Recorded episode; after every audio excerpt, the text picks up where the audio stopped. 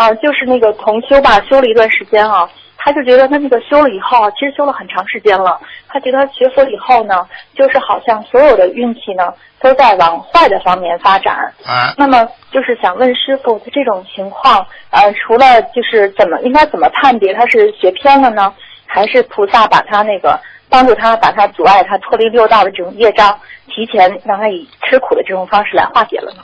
嗯，这个问题问得非常好。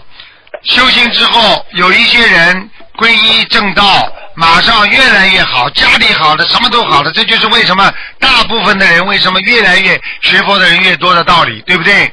嗯好，还有一些人会产生一个什么情况呢？很简单，第一，他是因为他自己本身的业障大的不得了，哦，明白了吗？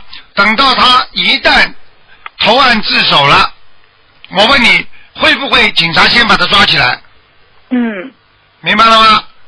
是，很简单喽，就是本来这个人已经犯了罪了，一直、嗯。一直在犯罪，但是他也没有好好的投案自首，现在突然之间跟、跟跟警察说我做错了很多，警察就原谅你了，嗯。抓起来，看见了吧？马上先惩罚，好了，惩罚完之后出来，那么你干净了呀，嗯，明白了吗？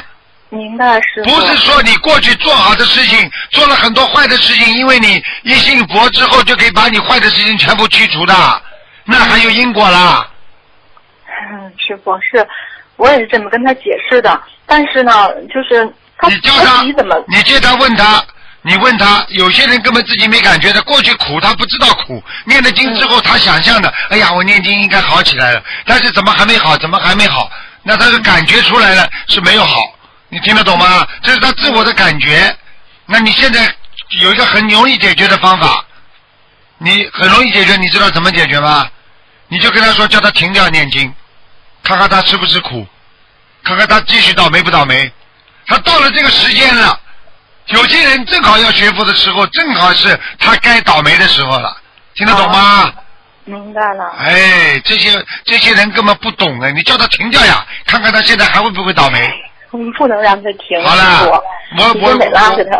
我的意思就是说你，他要是不相信，你就让他停掉，你看看他倒霉不倒霉。不相信师傅，他其实特别相信菩萨，他就是觉得特别受打击，觉得嗯这么精进的念啊，这么学啊，为什么为什么就求了不灵呢？很简单啊，求了一定灵的。他现在说的果，那是他过去造的因啊。他现在在拼命的造的好善因，他以后才会好啊。等到以后，以后人家都坏的时候，他好的时候，他说：“哎，我人家都在坏，为什么我会好啊？”那你因为他现在在造的善因啊，明白了吗？是师傅啊嗯，明白明白，师傅，他吧就是还有一个担心啊，这个其实我觉得很多同修吧，他呃就是有这方面问题的，可能都有这个担心，就是说，嗯，大家都说学佛了以后呢，生活什么都会变好哈，然后呢，他们也挺努力学的，然后就是发生这种状况，虽然自己心里面明白哈、可能是就是自己的业障太深了，是菩萨其实是在以这种方式爱我们，但是他怎么才能够那个，就是觉得他觉得自己承受不了别人的那种那种目光吧，觉得好像。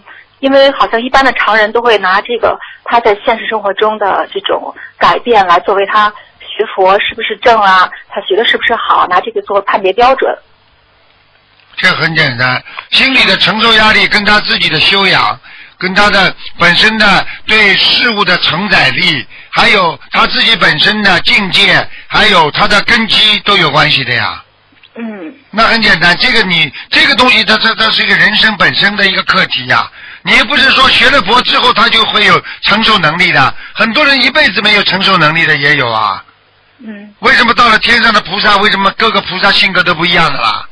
嗯啊，对不对呀？嗯啊，你想想看好了，那么有有些菩萨为什么能够能够大慈大悲啊？但是为什么有些菩萨他没有慈悲啊？嗯啊，这个很简单喽，这个每个菩萨的承载力都不一样啊。那么为什么有个有的叫金刚金刚菩萨、金刚上师啊？他为什么心心心就像金一样、像钢一样这么铁呀、啊？对不对呀、啊？为什么有些菩萨他就是专门啊做善事的啊？啊有的是给人家智慧的啊，对不对呀？嗯，啊，就这么简单了。为什么给人家有些菩萨给人家光明啊？对不对啊？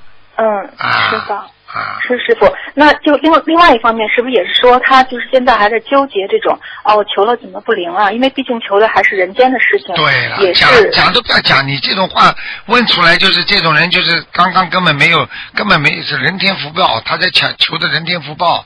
这种人，你跟他讲什么？你跟他不能用高境界东西讲的呀。你跟他怎么讲？你讲得通不啦？他跟你说怎么求的不灵？什么叫求的不灵啊？一求就灵啊！求的灵也是因为你命根当中有的才会灵，你命根当中没有，求都求不来了。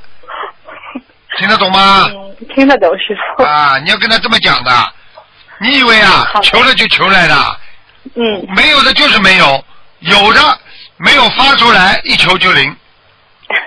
命根当中应该有财运的，就是一直没财运。学佛之后求了菩萨慈悲了，好了，财运巴拉巴拉就出来了。这个时候你命中因为有财运的呀，嗯，明白了吗？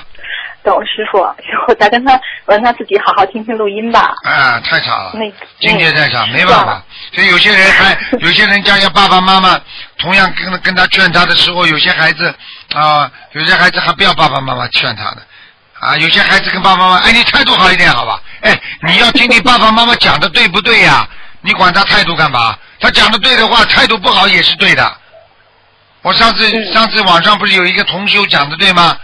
啊，你一个人马上掉到悬崖里去了，他前面没有看见没路了，一个人说：“哎呦，你当心啊，前面没路了。嗯”还有一个人跑过，你给我停住，嗯马上掉下去，你知道了吗？你说哪个人对啦？嗯，师傅懂了。师傅，您说像这种这种情况哈，他因为就是呃，就是业障比较重，然后他只要他坚持，虽然他在就是他什么也没看到，可能还是不顺利，但是他的这种善的力量也在不不停的增长，就是。只要有一天这个平衡打破的时候，他哪怕超出一点点，他的力量就非常大，是不是？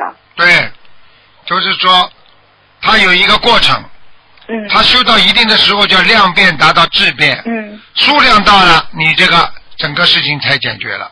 就像一个人吃药一样，吃到一定的数量了，保持平衡了，身体这个部位一直不痛了，它慢慢就开始趋于缓和，趋于好转了。如果你一直痛痛不痛，痛痛不痛，说明它还是在不好的边缘当中啊，嗯明白了吗？